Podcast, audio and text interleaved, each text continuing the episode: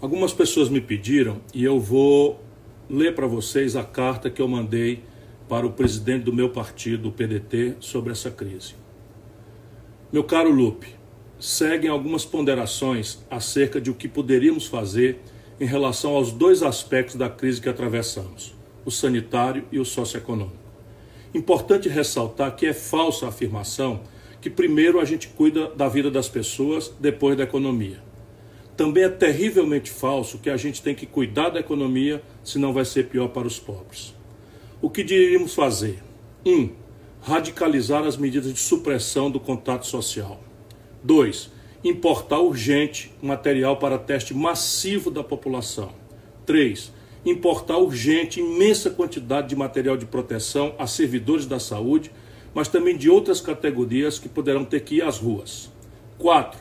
Mapear todos os leitos de hospitais privados, filantrópicos, Santa Casas e prepará-los para receber pacientes menos graves. 5. Preparar hospitais de campanha com leitos de retaguarda e isolamento para casos menos graves. 6.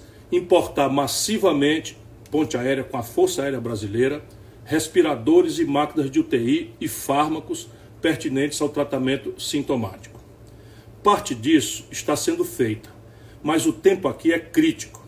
Só para se ter uma ideia, dos atuais leitos de UTI no Brasil, 95% já estão ocupados hoje com outras morbidades. E treinar pessoal demora algum tempo. E tempo é tudo que não temos e o que temos que ganhar. Se o isolamento radical é a única forma de conter a velocidade genocida da contaminação, o socorro econômico às pessoas é parte central da reação à pandemia. É puro populismo ignorante falar coisa diferente. O que fazer é conceitualmente simples neste ponto. 1. Um, criar imediatamente um programa de renda mínima de acesso gradual, mas veloz, a todas as trabalhadoras e trabalhadores informais, autônomos e desempregados. Estamos estudando valores entre 500 e 800 reais por pessoa mensalmente, adstrito a dois beneficiários por família.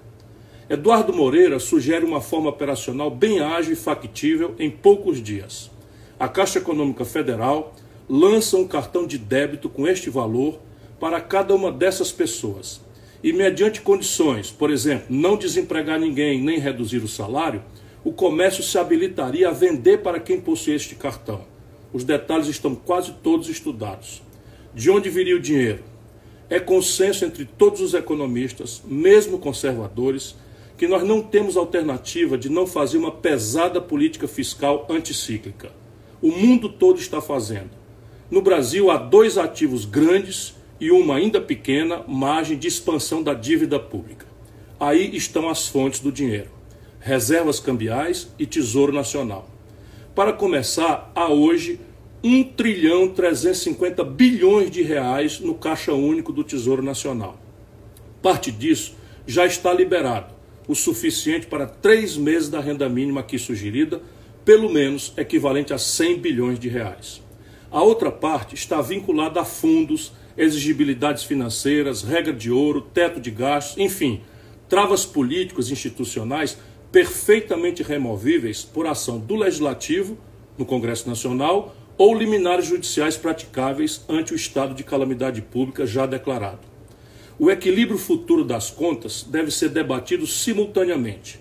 Um imposto progressivo sobre grandes fortunas, 0,5% a 1% sobre os patrimônios superiores a 22 milhões de reais, e um imposto de renda progressivo sobre lucros e dividendos empresariais, juntos arrecadariam por ano ao redor de 200 bilhões de reais.